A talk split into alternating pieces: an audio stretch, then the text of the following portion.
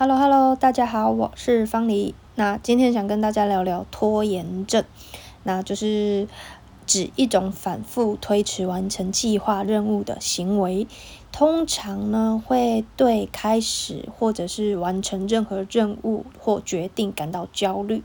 那将拖延作为一种应付焦虑的一种心理机制。我本身是一个拖延症的病患者，有一种就是。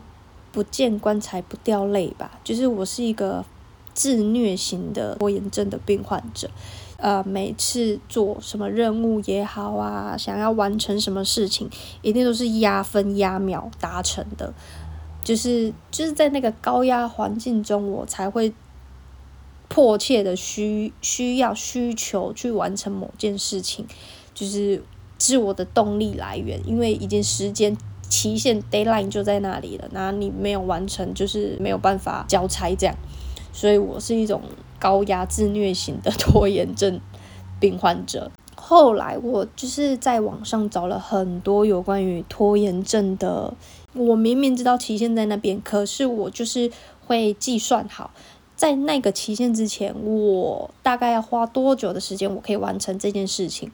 所以我每次都是压到最后，就是压到最后一分一秒。早起对我来讲是一个比较困难的事情，但是我可以熬夜，就是熬到天荒地老，熬到天亮了这样。然后我在网上看到很多就是有关于拖延症的研究。拖延症是一种脑神经的自卫行为，它是在保护一个人的自我价值。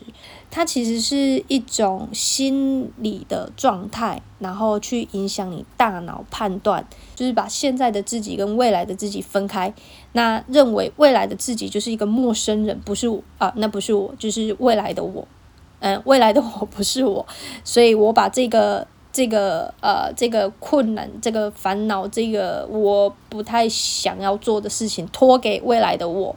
那现在的我就是做我自己喜欢的事情。那未来的我，未来去烦恼这样。通常拖延能够持续，是因为它可以舒缓我们的情绪，让我们的心理。状态可以欺骗我们理智的大脑，做了很多计划，但其实很多你在做计划的同时，它其实是拖延的一部分，因为计划代代替了真正的行动，因为你一直在做计划，可是你没有付出行动，有很多时候会因为想了太多，所以我没有付出真正的行动，那可能是因为我害怕失败，那也可能是因为我害怕改变我现在的生活。呃，就是一些各种害怕，各种怕，然后就就就都都不动，就躺平这样。那，嗯，你们有听过那个生吃青蛙吗？他说，呃，假如你每天早上起来的第一件事情就是生吃一只青蛙，那么接下来你的一整天都会过得比较顺利，因为你可以很清楚的知道。就是一整天最糟糕的事情就是青蛙。我觉得所有一切困难，就是因为你没有行为，你没有行动，然后导致你呃停留在原地。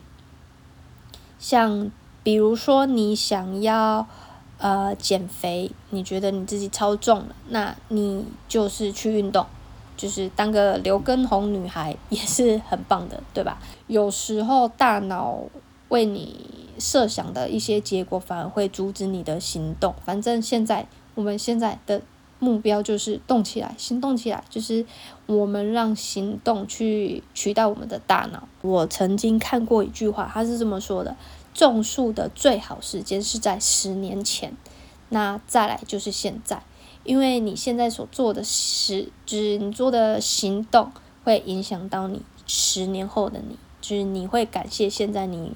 的你有所行动，呃，愿你们今天都愉快。那我们下期不见不散，再见各位。